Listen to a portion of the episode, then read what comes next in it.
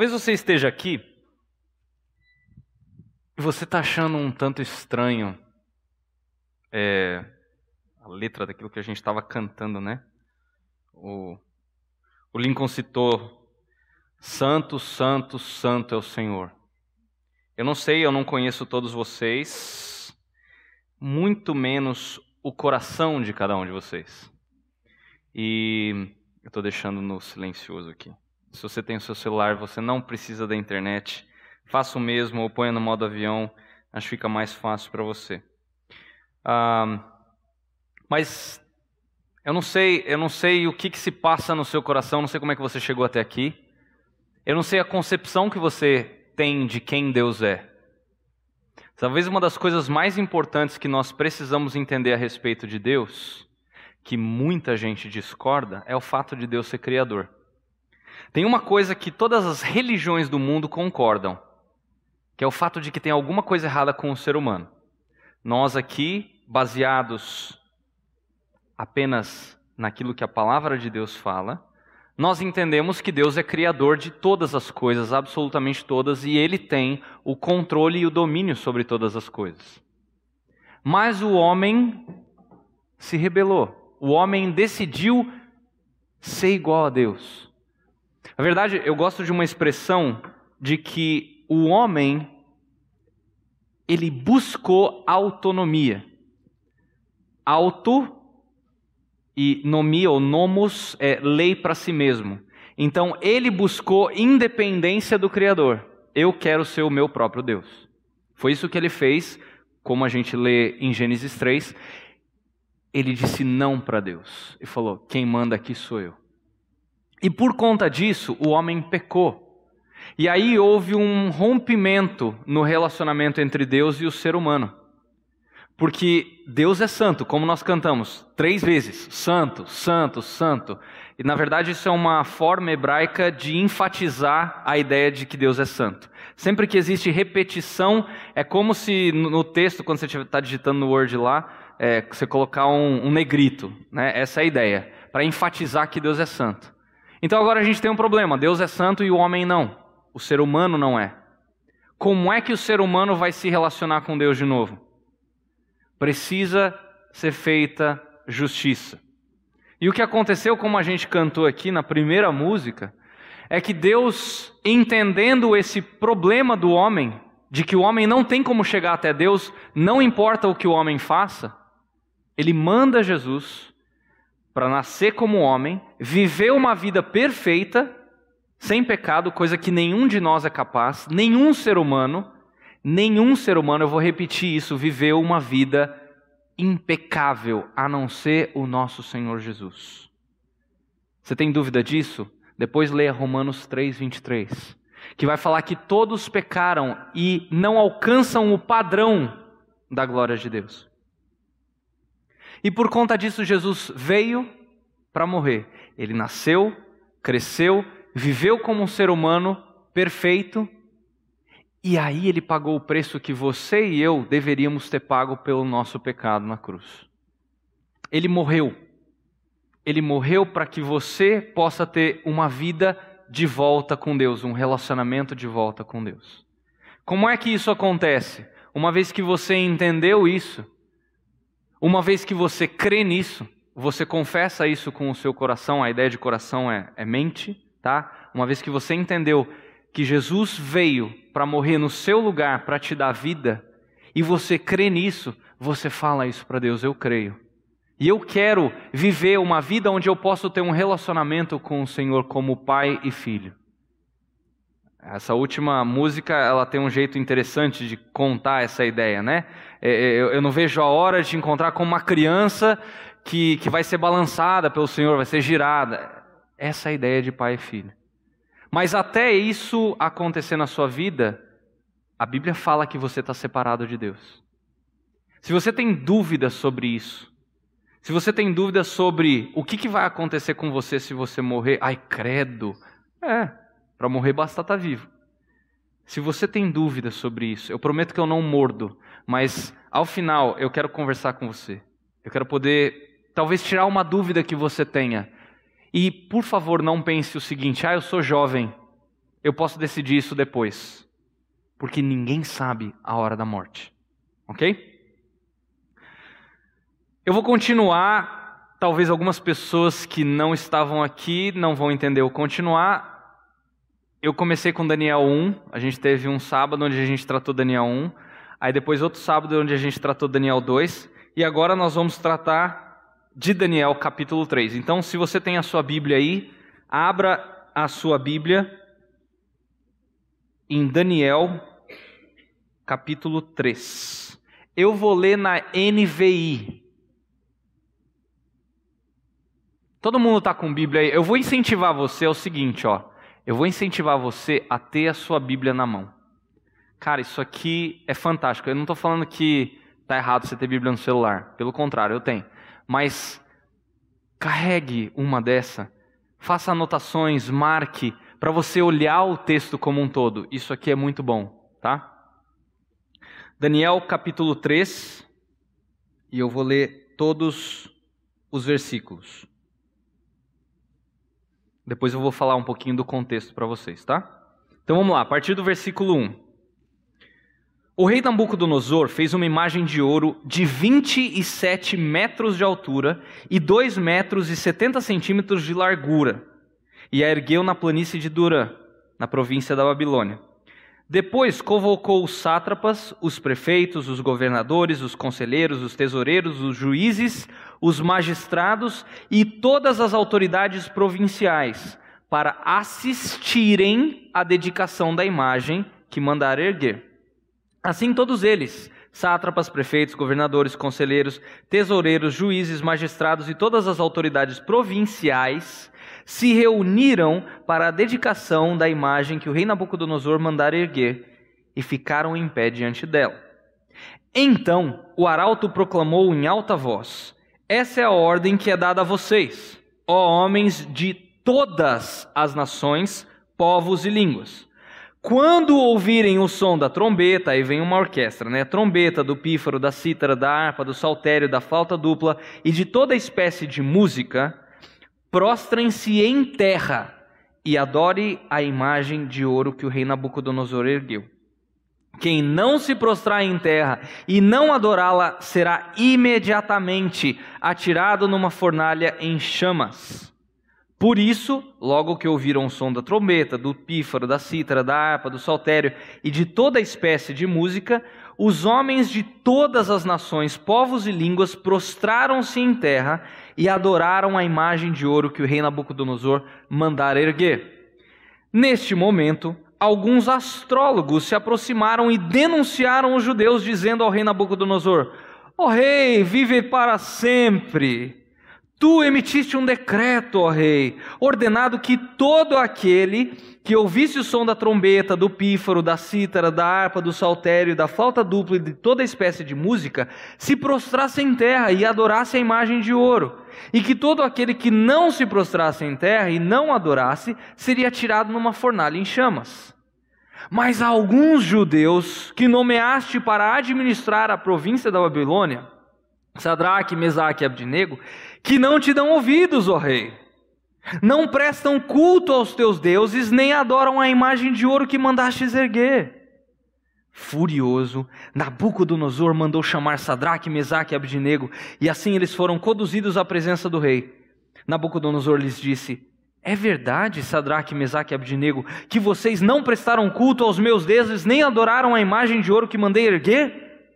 Pois agora, quando vocês ouvirem o som da trombeta, do pífaro, da cítara, da harpa, do saltério, da flauta dupla e de toda espécie de música, se vocês se dispuserem a prostrar-se em terra e a adorar a imagem que eu fiz, será melhor para vocês. Mas, se não a adorarem, serão imediatamente atirados numa fornalha em chamas. E que Deus poderá livrá-los das minhas mãos? Sadraque, Mesaque e Abdinego responderam ao rei Ó Nabucodonosor, não precisamos defender-nos diante de ti. Se formos atirados na fornalha em chamas, o Deus a quem prestamos culto pode livrar-nos. E ele nos livrará das tuas mãos, ó Rei. Mas, se ele não nos livrar, saiba, ó Rei, que não prestaremos culto aos teus deuses, nem adoraremos a imagem de ouro que mandaste erguer. Nabucodonosor ficou tão furioso com Sadraque, Mesaque e Abdinego que o seu semblante mudou.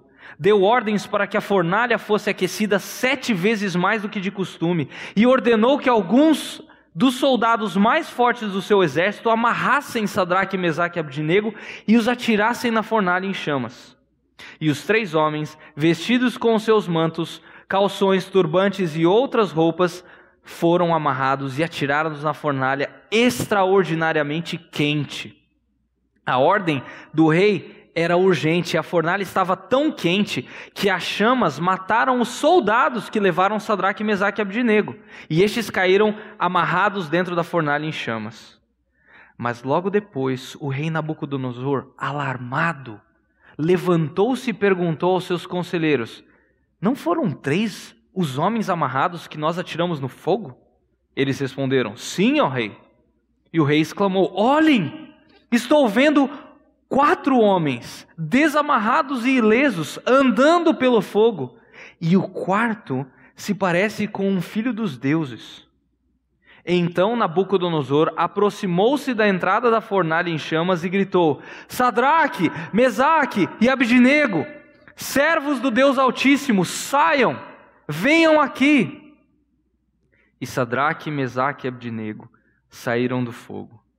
Os sátrapas, os prefeitos, os governadores e os conselheiros do rei se juntaram em torno deles e comprovaram que o fogo não tinha ferido o corpo deles. Nenhum só fio de cabelo tinha sido chamuscado.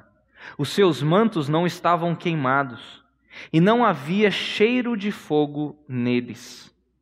Disse então Nabucodonosor: Louvado seja o Deus de Sadraque, Mesaque e Abdinego, que enviou o seu anjo e livrou os seus servos. Eles confiaram nele, desafiaram a ordem do rei, preferindo abrir mão de sua vida a prestar culto e a adorar a outro Deus que não fosse o seu próprio Deus.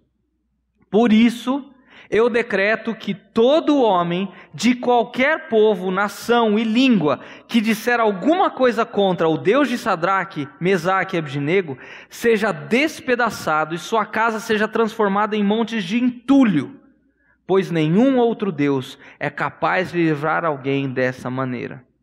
Então o rei promoveu Sadraque, Mesaque e Abdinego na província da Babilônia. Vamos orar? Senhor Deus, eu te peço nesse momento que a tua palavra fale e que nós entendamos tanto o ponto central desse texto, quanto possamos aplicar esse texto diretamente nas nossas vidas. É em nome de Jesus que nós oramos. Amém. Grave essa ideia. Enquanto vivemos em uma cultura pagã, enquanto vivemos em uma cultura pagã, estamos imersos, estamos dentro de um conflito. Você e eu estamos imersos numa cultura pagã. Logo, como cristãos, nós estamos em constante conflito com o mundo. Provavelmente, embora já tenha sido, já tenha é, havido situações difíceis, essa é a primeira ocasião onde as coisas ficam realmente complicadas para os amigos de Daniel. Ah, por que, que eu estou falando isso? Eles chegaram na Babilônia, como vocês lembram, no capítulo 1, e eles logo ganham uma bolsa para estudar na faculdade da Babilônia. Lembram disso? Coisa boa, né? Ganharam uma bolsa, não precisaram pagar nada para estudar aquelas coisas bem bacanas. Quando foi imposta uma dieta especial que eles tinham que comer, eles receberam a liberação para se manter longe daqueles alimentos. Lembra disso? Então, eles, eles meio que se livraram de, de coisas ruins logo que eles chegaram.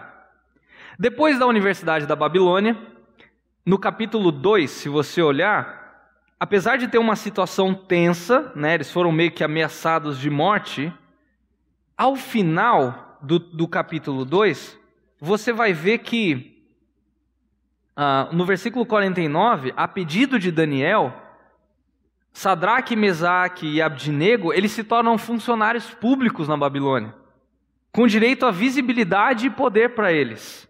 Então, até chegar no capítulo 3, nessa situação da estátua, eles não passaram por algo tão difícil. Na verdade, a coisa estava até indo bem para eles. Onde fica claro que eles estavam imersos, no capítulo 3, numa cultura extremamente pagã. E aí eu vou dividir o texto em dois pontos só para vocês, quem está anotando, quiser anotar, é o seguinte: do versículo 1 ao versículo 14, nós vamos ver as armadilhas do mundo, ok? Então, se você olhar aí na sua Bíblia, do versículo 1 ao versículo 14 são as armadilhas do mundo. Do versículo 15 ao 30, nós vemos a lealdade a Deus. Então, as armadilhas do mundo, do 1 ao 14, e a, a lealdade a Deus, do versículo 15 ao 30. Então vamos lá, imagina a cena, a gente acabou de ler aqui o texto, imagina a cena. Essa estátua de quantos metros? 20, 27 metros. Cara, é alto. Quem é arquiteto aqui? Quanto tem esse pé direito? 10 andares de um prédio. Meu, o negócio era alto. Dava para ver de longe uma estátua, num lugar onde não havia prédios. Né? Então, tá lá aquela estátua grande em, em, homenagem ao deus Nebo, tá? ou Nabu, a própria figura de Nabucodonosor, tá? o próprio Abednego, tá? o nome dele foi mudado justamente em homenagem a esse deus. Sol batendo, aquela estátua brilhando, provavelmente banhada a ouro, a orquestra pronta lá, tal. Vocês ouviram a orquestra várias vezes, né?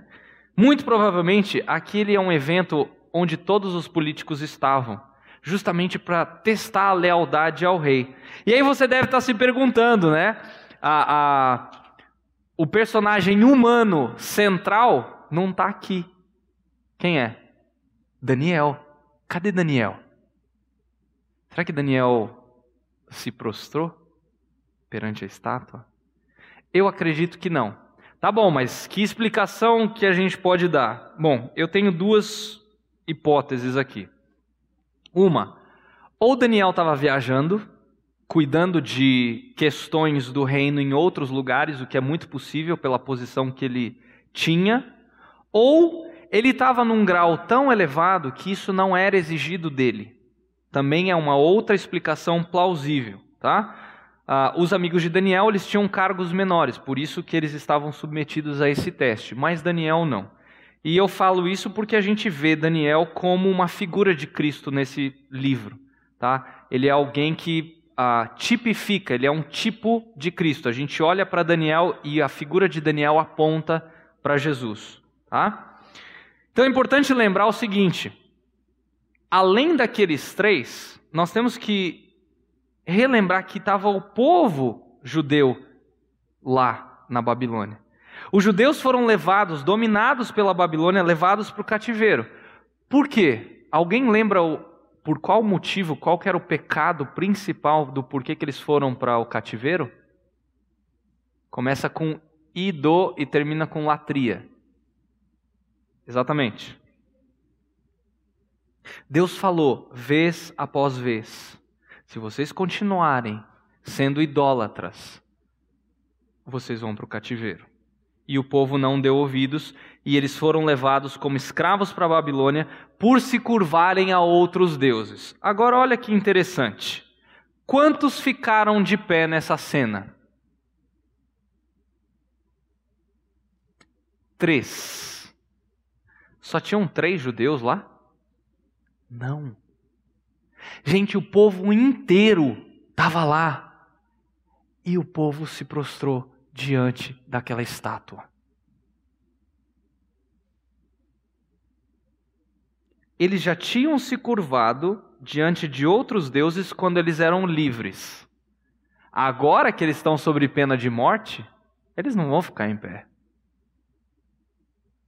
Você já reparou que resistir ao pecado quando você tem amigos cristãos que já cederam ao pecado é, é bem difícil? Quando você está com um grupo e o grupo inteiro fala não para aquele pecado, beleza, você se sente forte. Agora, quando todo mundo do seu lado, todo mundo que é cristão do seu lado já cedeu ao pecado, já reparou como é que é difícil para você falar: não, eu não vou. geralmente o que, que a gente faz? A gente peca junto.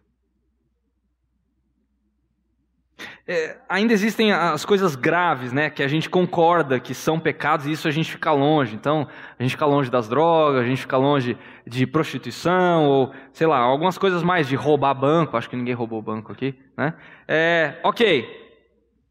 Agora, tem coisas que tem muito cristão que já cedeu ao pecado, coisas que parecem inofensivas, coisas que parecem pequenas.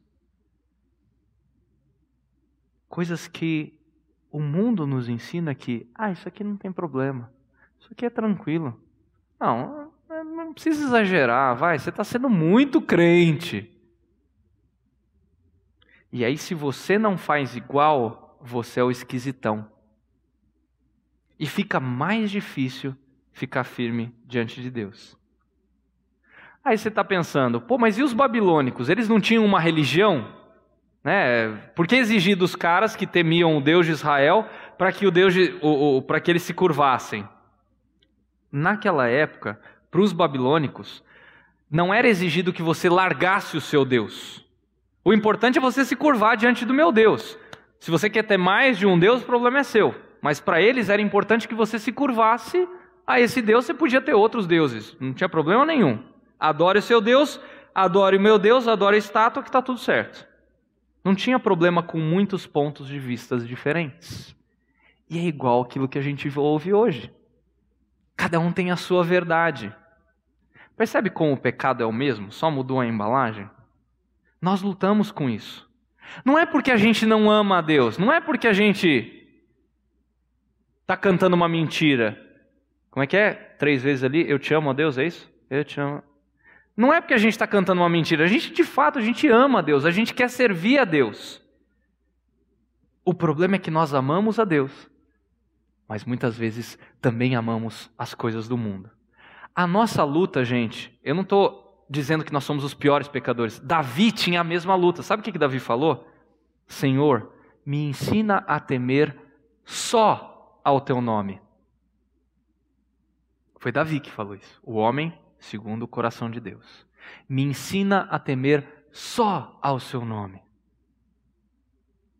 Eu não sei se vocês sabem, mas o pecado mais citado no Antigo Testamento é idolatria. E foi o que quase todos nessa cena aqui do capítulo 3 fizeram. E talvez você esteja pensando, mas Leandro, eu não sou idólatra. Será?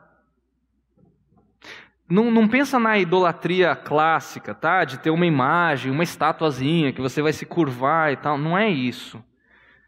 Ah, principalmente num país como o nosso, que a veneração a imagens ela é comum, tá? Idolatria é tudo aquilo que ocupa o lugar de Deus na nossa vida. Trocamos Deus por outras coisas. Muitas vezes a nossa vontade ela fica no lugar de Deus. Porque a gente não ama a Deus por completo. A gente tem dificuldade com o primeiro mandamento. Qual que é o primeiro mandamento? Alguém sabe? Não, eu estou falando de Êxodo 20. O que, que diz lá? Qual que é o primeiro mandamento? Êxodo 20, versículo 3. O que, que diz aí? Alguém que está com a Bíblia? Lê alto. Não tenham outros deuses além de mim. Aí você está na escola, na faculdade ou no trabalho, não sei. Ah, você é evangélico? Que legal. Eu admiro gente assim. Como assim admira? Aí você começa a falar do evangelho para ele, né? Fala que ele é pecador, que sem Cristo ele está destinado à morte eterna. Ah, não, não, não, não, não, não. Ó, ó isso é bom para você, mas eu prefiro continuar pensando no meu jeito. Eu vou te admirar de longe. E aí a gente fica desencorajado a pregar o evangelho. Aí a gente fica mais quieto no nosso trabalho, na faculdade. Então junta a soma desses dessas pressões que muitas vezes fazem a gente ceder. Quando a gente fala, não, agora eu vou pregar o evangelho para aquele cara, aí a gente toma um choque. Aí a nossa vida começa a definhar, definhar. Ou, por exemplo, Não, eu gosto de ir na igreja. Eu gosto de ouvir o pastor Glenn pregar. Ele, nossa, ele prega muito bem e tal, mas ó, não vem falar que tem coisa errada na minha vida, porque na minha vida mando eu. Será que é isso que Deus nos manda, nos ordena na própria Escritura? Se você frequenta essa igreja e você não quer que a sua vida mude, sinceramente, é melhor você procurar um clube. Porque lá a sua vida vai ser, a, a, a, o discurso vai ser o seguinte: cada um no seu quadrado. Cristianismo não é assim. Cristianismo é uma família. E na família todo mundo interfere na vida de todo mundo para fazer com que nós cresçamos a imagem de Cristo. Essa é a ideia. Igreja é um corpo e corpo interfere um no outro. Não tem como você tirar um órgão do seu corpo, colocar em cima da mesa e esse órgão continuar vivo, ele vai morrer. E isso, inclusive, vai fazer mal para o corpo. Está tudo conectado.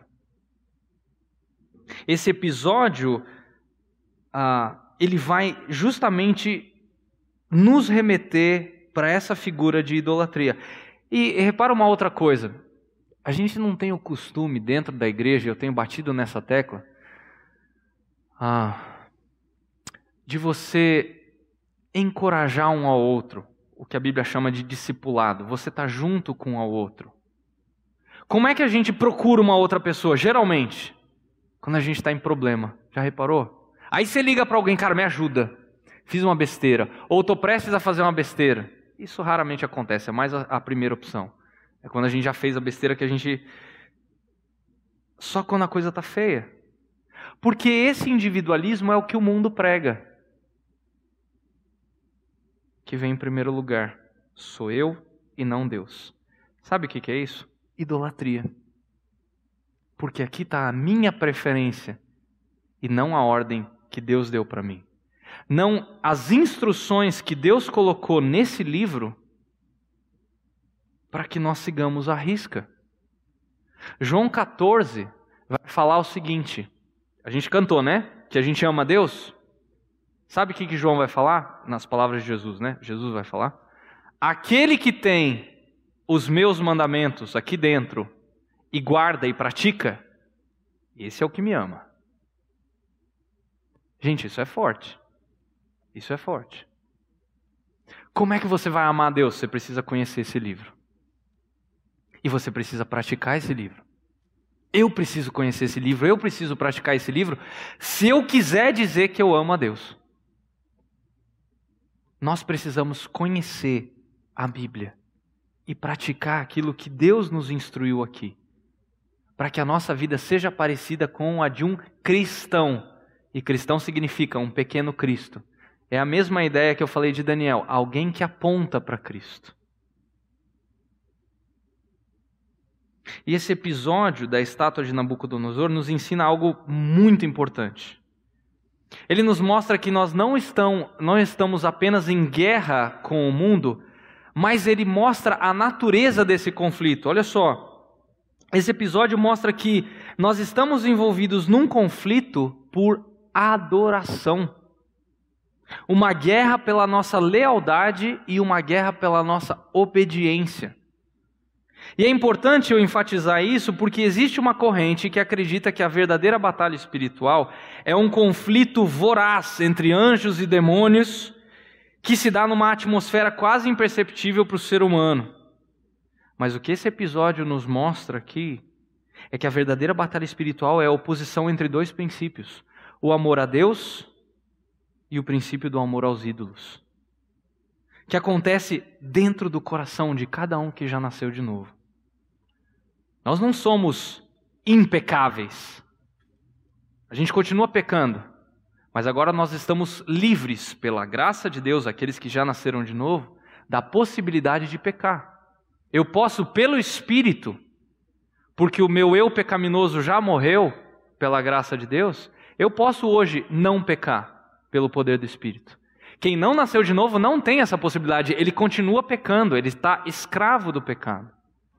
Agora, essa batalha que um cristão sofre, ela é constante, porque o mundo promove justamente isso. O que está em jogo é a quem vamos ouvir, a quem eu vou me dedicar, a quem eu vou obedecer. a instrução do próprio Deus? Ou eu vou dar voz àquilo que o mundo diz que é o que eu tenho que fazer? Mas o mais legal para mim é que os três ficaram em pé. E detalhe, todo mundo viu, inclusive os compatriotas deles.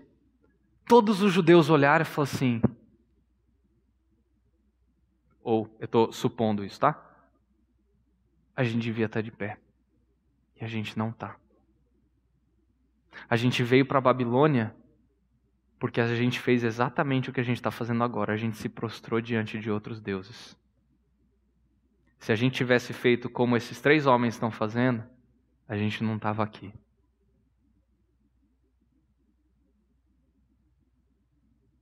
E tinha uns caras, pelo menos parece aqui, meio invejosos, né? Ah, versículos 8 a 12 vai narrar isso.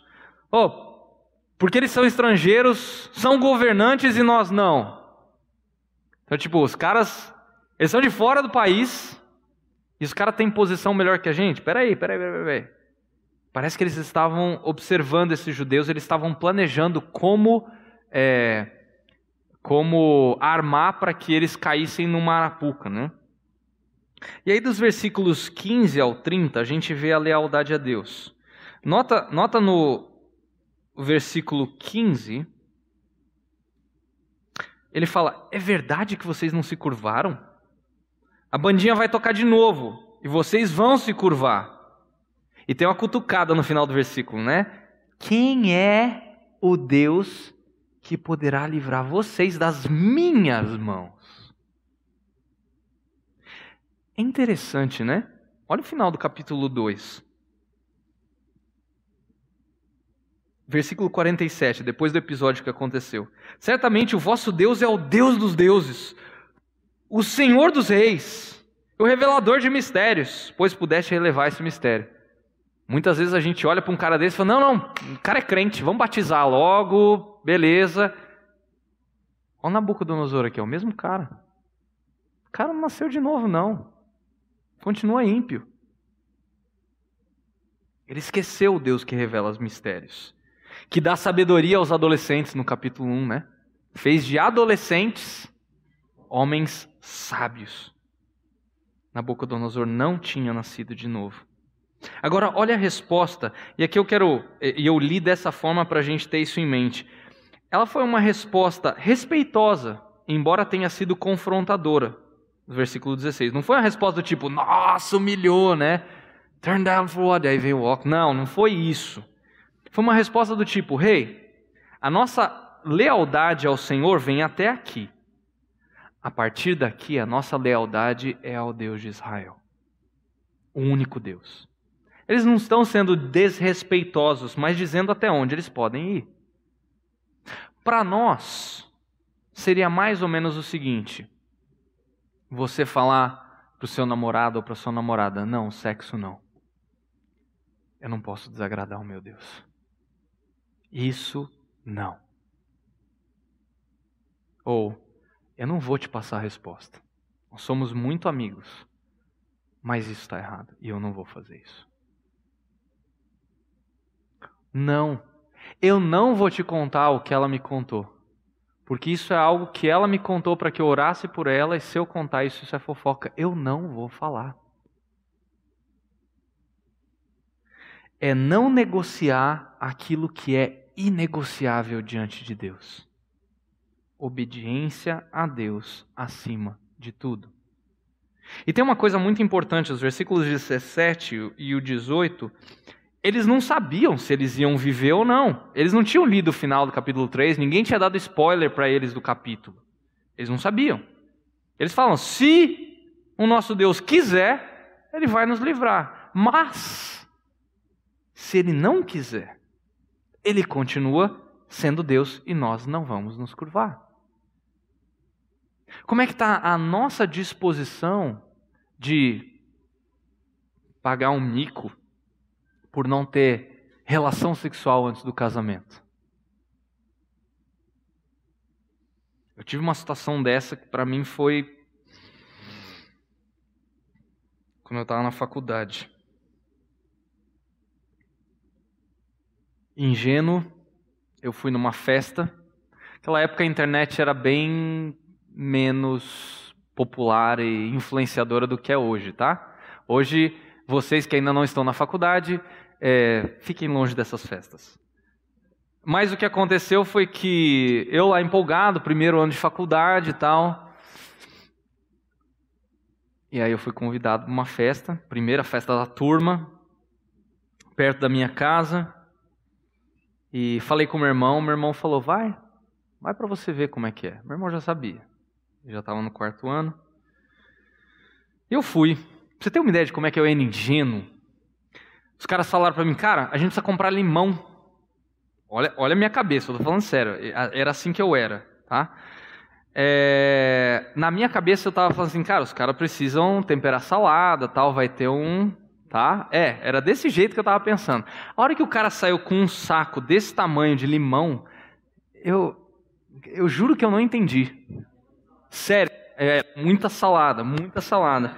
E eu realmente estava achando que esse churrasco, é churrasco, né, que a gente falava, que esse churrasco da turma era de fato churrasco e que eu ia comer carne. E eu gosto de Coca-Cola. Eu, cara, eu não tomei uma Coca-Cola naquele lugar.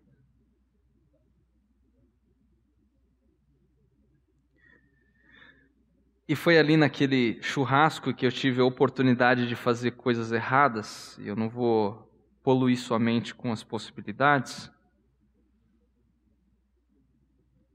E depois da. As pessoas viram né, que eu não cedia à pressão em um determinado momento.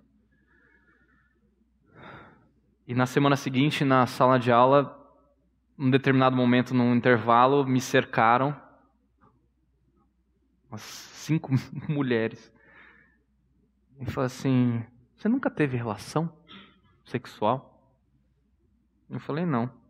Cara, pronto. Faculdade de Publicidade e Propaganda. Eu vi propaganda sendo exercida naquele momento. Eu fiquei conhecido tanto da, da parte de publicidade e propaganda, quanto da parte de relações públicas, quanto da parte de jornalismo, como o virgem. Confesso para vocês, não foi fácil, não. Não foi fácil. Eu fui muito, mas muito zoado na faculdade. Felizmente, isso foi embora, porque é chato, não estou falando que é agradável, não vou mentir. É difícil. Mas isso não me tirou a possibilidade, pela graça de Deus, não foi por mim. Isso foi o Espírito que agiu, que por mim eu ia mentir ali. E eu ia ser o cara. É, é mais só mais um, ele é dos nossos. Mas pela graça de Deus, o Espírito falou e eu ainda assim tive a oportunidade de pregar o Evangelho para alguns dos meus colegas. Um deles, inclusive, me perguntou: Puxa, mas por que, que você até hoje não cedeu à pressão do grupo? Por que, que você até hoje é virgem? E eu pude explicar o porquê para um cara. E foi legal, porque esse cara foi meu amigo durante um bom tempo. Em outras questões eu já falei, muito, muito feio. Já falei no trabalho, fiz coisas horríveis por conta da pressão do grupo. E eu negociei aquilo que eu não deveria negociar. Porque o mundo está assim. E se a gente não tiver cheio do Espírito, enraizado naquilo que a palavra de Deus nos, nos manda, a gente vai ceder. Como é que está a nossa disposição de ser zoado por conta de ser cristão? De namorar sem sexo, de não copiar numa prova, está disposto talvez até a ser demitido do seu trabalho, do seu estágio. É com essa disposição de pagar o preço que muitos dos quais o mundo não era digno, não foram libertos da morte em Hebreus 11. Só para desmistificar aquela ideia romântica de crente que é firme, que batalha, que ganha, Cara, a Bíblia nunca prometeu isso. Se você ouvir isso de algum pregador, de alguma igreja, foge, que a Bíblia não fala isso. Leia depois Hebreus 11, você vai ver que esses que venceram pela fé através do Espírito, muitos foram cerrados ao meio, enforcados, maltratados. Leia a vida de Paulo, você vai ver. Se era um cara temente a Deus, E se temer a Deus é sucesso total, é dinheiro, é fama, cara, tem alguma coisa errada com a Bíblia.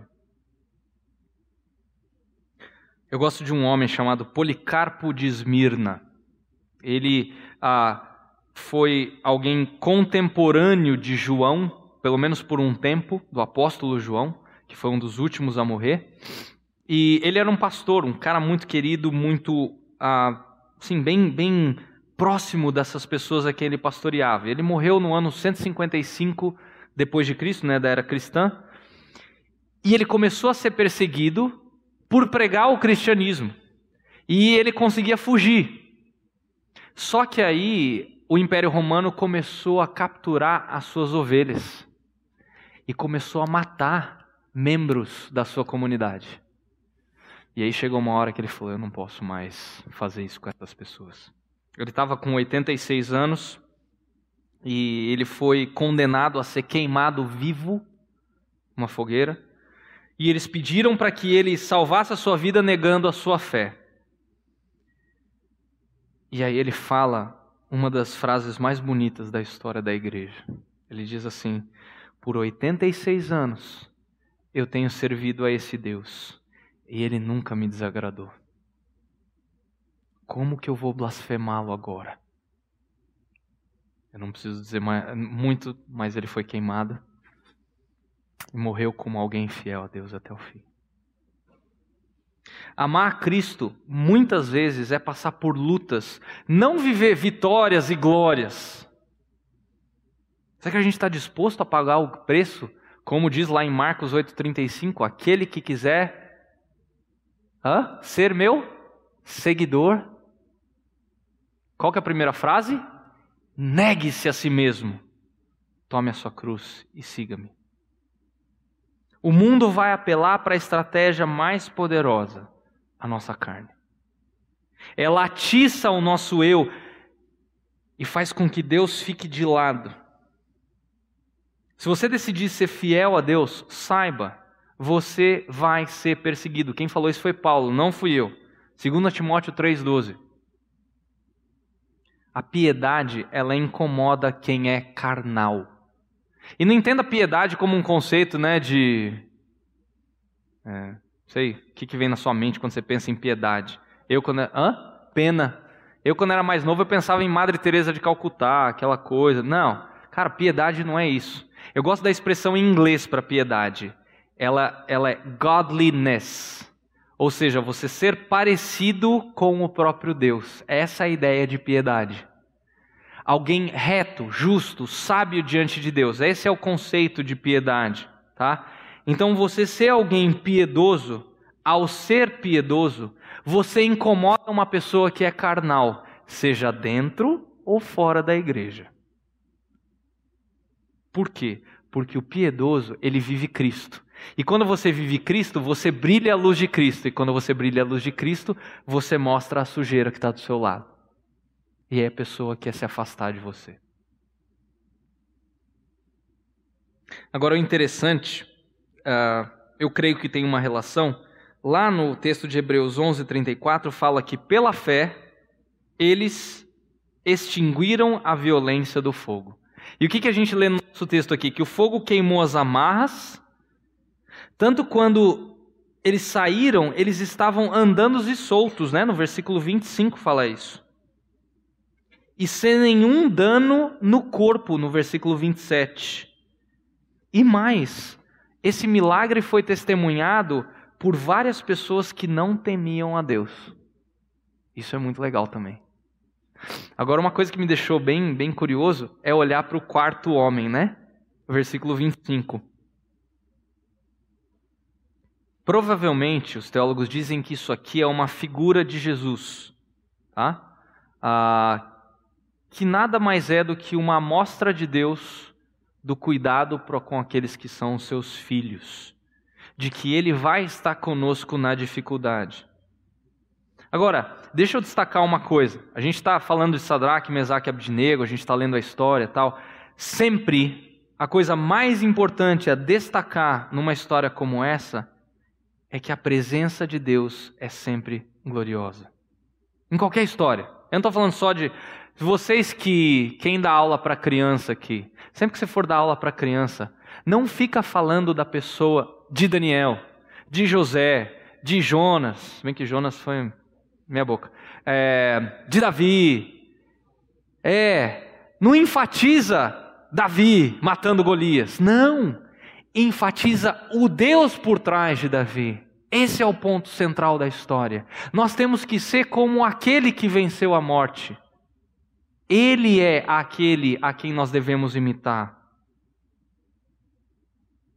Mas é interessante, né? Nabucodonosor tem um quarto homem lá, parece o filho dos deuses. E é interessante, né? Quem que Nabucodonosor chama?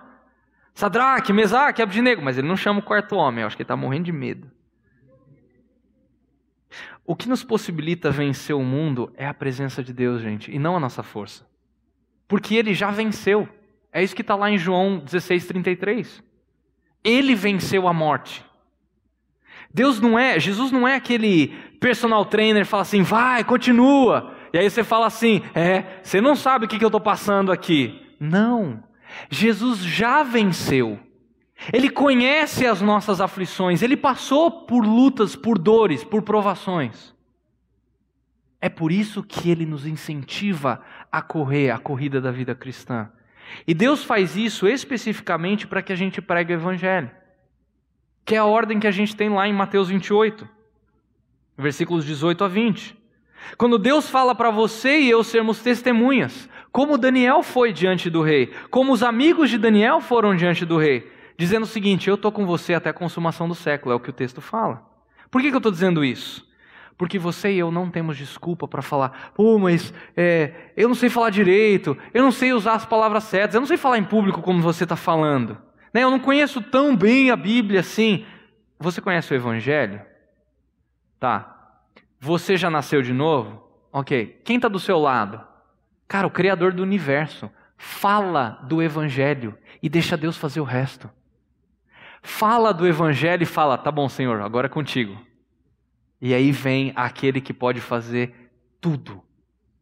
Essa é a ideia. E no fim da história, versículos 28 a 30, o, o, encanto dos incrédulos com Deus, né, ele vai resultar em atos de generosidade para com o seu povo. Aqui na teologia a gente chama de graça comum, tá? Ou seja, quando seres humanos que não temem a Deus fazem coisas benéficas para quem teme a Deus. Então, quando o povo estava saindo lá do Egito, Lembra?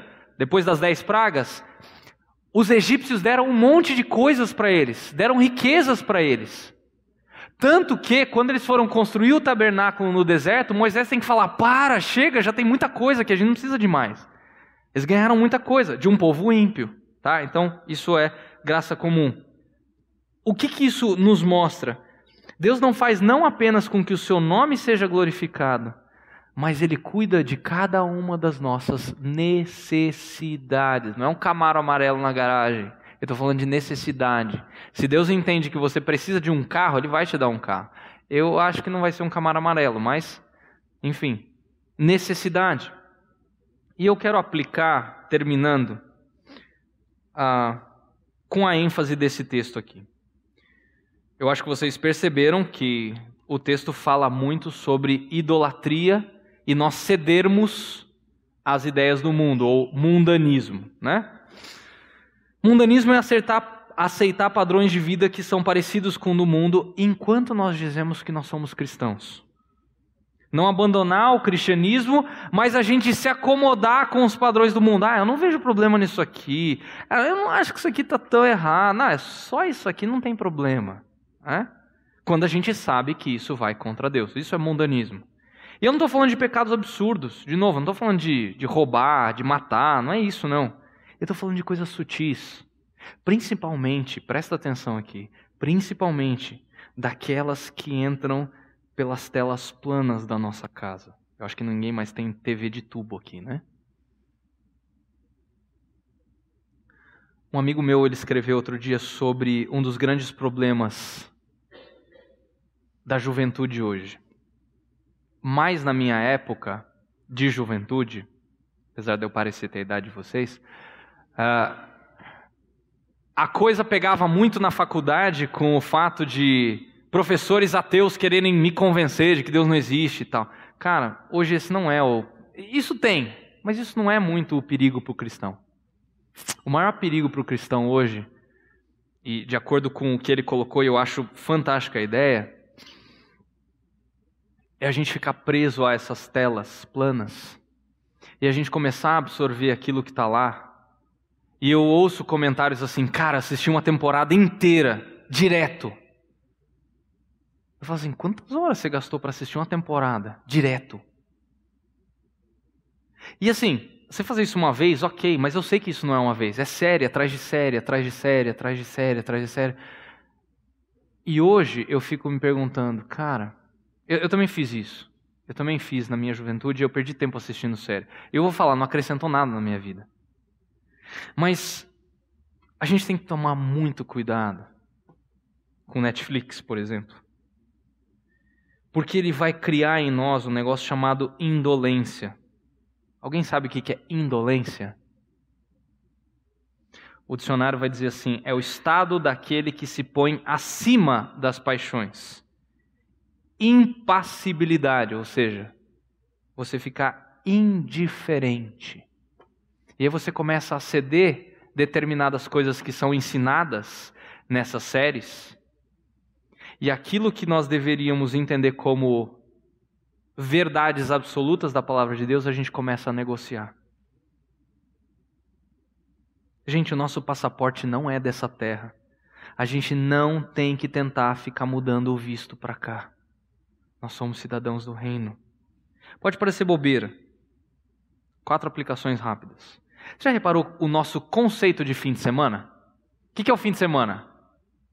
Hã? Tá, mas e quais dias compõem o fim de semana? Sexta, sábado e domingo? Ok. Isso é, é um consenso geral, tá? Não é uma pessoa que deu a resposta. Agora, qual é o primeiro dia da semana? Hã? Eu ouvi gente falando duas coisas. Qual que é o primeiro dia da semana? Fala alto. Eu ouvi domingo e ouvi segunda. Gente, se segunda fosse o primeiro dia, se chamaria primeiro-feira, não segunda-feira. O primeiro dia da semana é o domingo. Se o primeiro dia da semana é o domingo, o domingo não faz parte do fim de semana. Mas isso é o que o mundo prega para que a gente entenda que o domingo faz parte do nosso fim de semana. Por quê? É no fim de semana que a gente fala: ufa, agora eu vou descansar. Por que, que eu estou dizendo isso? A gente trabalha para chegar no final de semana e falar que a gente vai descansar. Só que Deus criou a coisa completamente diferente. Ele fez com que a nossa semana começasse com o dia de amanhã, que é o dia mais triunfal que existe. Por quê? É o dia que nosso Senhor Jesus ressuscitou. É o dia da ressurreição dele. Para que a gente viva os outros seis dias da semana à luz do domingo.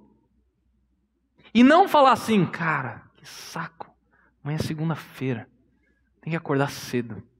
Não, Deus, me ajuda.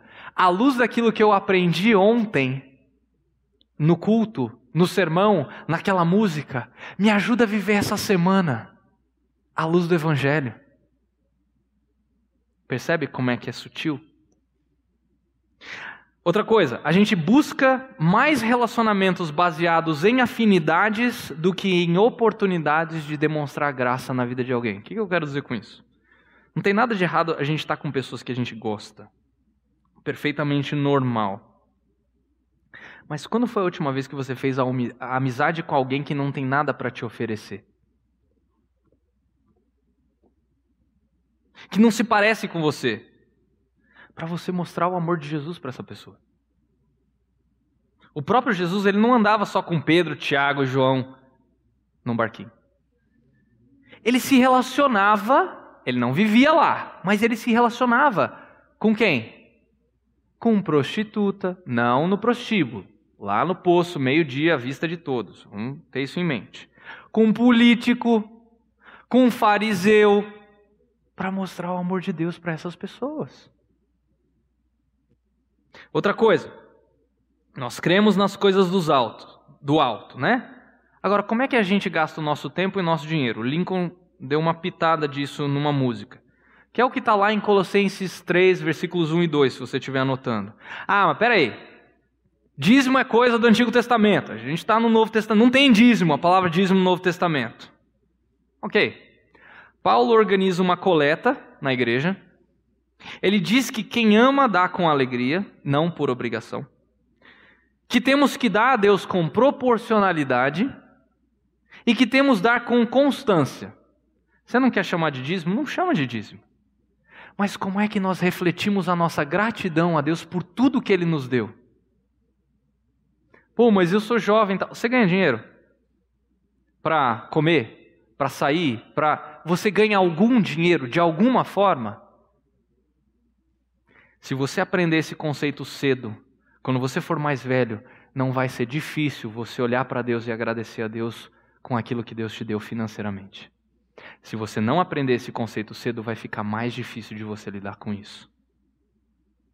Quanto ao nosso tempo, o próprio Lincoln falou: quanto tempo a gente a gente pega o nosso celular, põe em modo avião e fala: nada vai me atrapalhar agora, porque agora eu vou ter no mínimo cinco minutos para orar. Ora cinco minutos sem o seu celular, sem nada, cinco minutos, você vai ver como é difícil. Agora, ficar cinco minutos na frente da televisão é muito fácil. É muito fácil. É a duração quase de uma música longa. Mas para orar é difícil. Porque a gente só ora nas refeições, é quase como um mantra, a gente já decora aquela oração. E ainda mais quando alguém fala assim, ora rápido que eu estou com fome. É? Ou quando você ora antes de dormir, você fala amém no dia seguinte, porque você dormiu no meio da oração. A gente pode, quarta coisa, a gente pode não ir para a fornalha, mas nós temos as nossas lutas internas por conta da nossa carne. Ela é pecaminosa.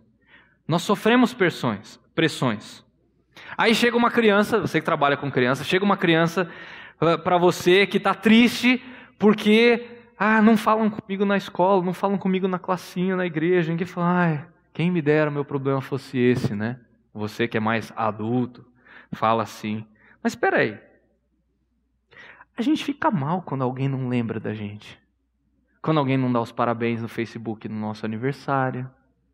Quando alguém passa reto na igreja, a gente fala: pô, nem me viu? Ah, certeza que me viu, mas fez de propósito. Alguém não nos chama para sair, foi um grupo e você queria ir com aquele grupo, mas você acabou saindo com outro porque não tinha opção. Você está sem carro, você tem que ir com carona ali e já era. Mas você fala: pô, eu achava que esse grupo aqui era meu amigo. Qual que é a diferença da, do problema daquela criança para o nosso? É o mesmo. É igualzinho. A gente fica mal. O que, que os outros vão pensar quando a gente se olha no espelho? O que, que os outros vão pensar? A gente tem medo de que as pessoas vão, vão, vão achar A ou B. Isso não é só um problema da criança. A pressão de grupo é um problema do ser humano ao invés de olhar o que, que Deus vai pensar de mim. Ou uma pessoa procurando uma igreja, você já viu isso? Pessoa, é, que, que você achou da igreja? Pô, ninguém veio falar comigo. Raramente, raramente a gente ouve assim, cara, a pregação da palavra, ou a palavra de Deus me desafiou. Não é, nem, não é pregador, é a palavra de Deus me desafiou. Aquela música falou do meu pecado. Cara, eu tenho que mudar isso na minha vida. Eu, eu raramente escuto isso de alguém que está chegando numa igreja. Via de regra, a gente escuta, pô, ninguém veio falar comigo. Que eu quero dizer é o seguinte: a idolatria ela tem que ser banida no nosso coração. Existe uma disputa de amores e o mundo ele aceita ser tolerante nas palavras do meu professor. Mas Deus não aceita que haja outra. O mundo não tem problema se você se prostituir com outras. Deus tem. Deus é exclusivo. Como para aqueles três? Existe apenas um Deus para o qual nós nos curvaremos. E você e eu? Será que a gente está disposto a largar os ídolos do nosso coração, a não negociar o inegociável? Vamos orar. Senhor Deus, muito obrigado pela ação do teu espírito na vida desses três jovens. Que isso sirva de exemplo, Deus, para que dependamos do Teu Espírito. E se existem aqueles aqui, Deus, que estão lutando de maneira ferrenha contra o pecado e estão, vez após vez, caindo, caindo, porque estão tentando lutar sozinhos. Deus, que nós possamos ser um grupo aqui, a começar aqui. A gente não é igreja aqui, a gente é parte da igreja aqui.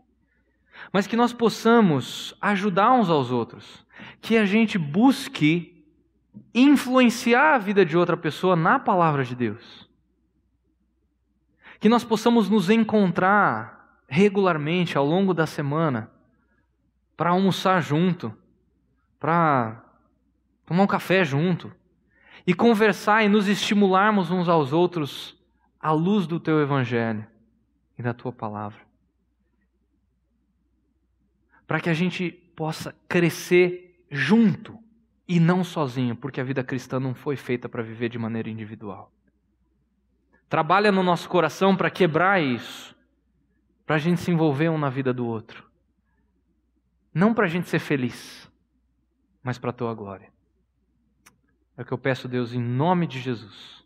Amém.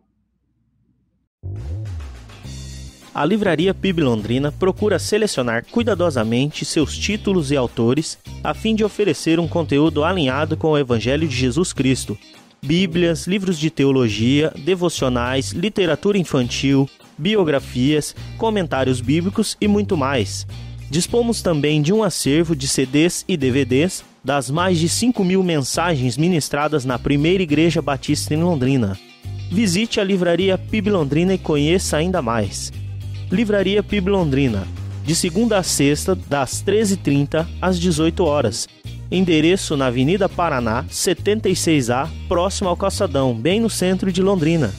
Ligue para 3372 8921 ou acesse o site www.livrariapiblondrina.com.br.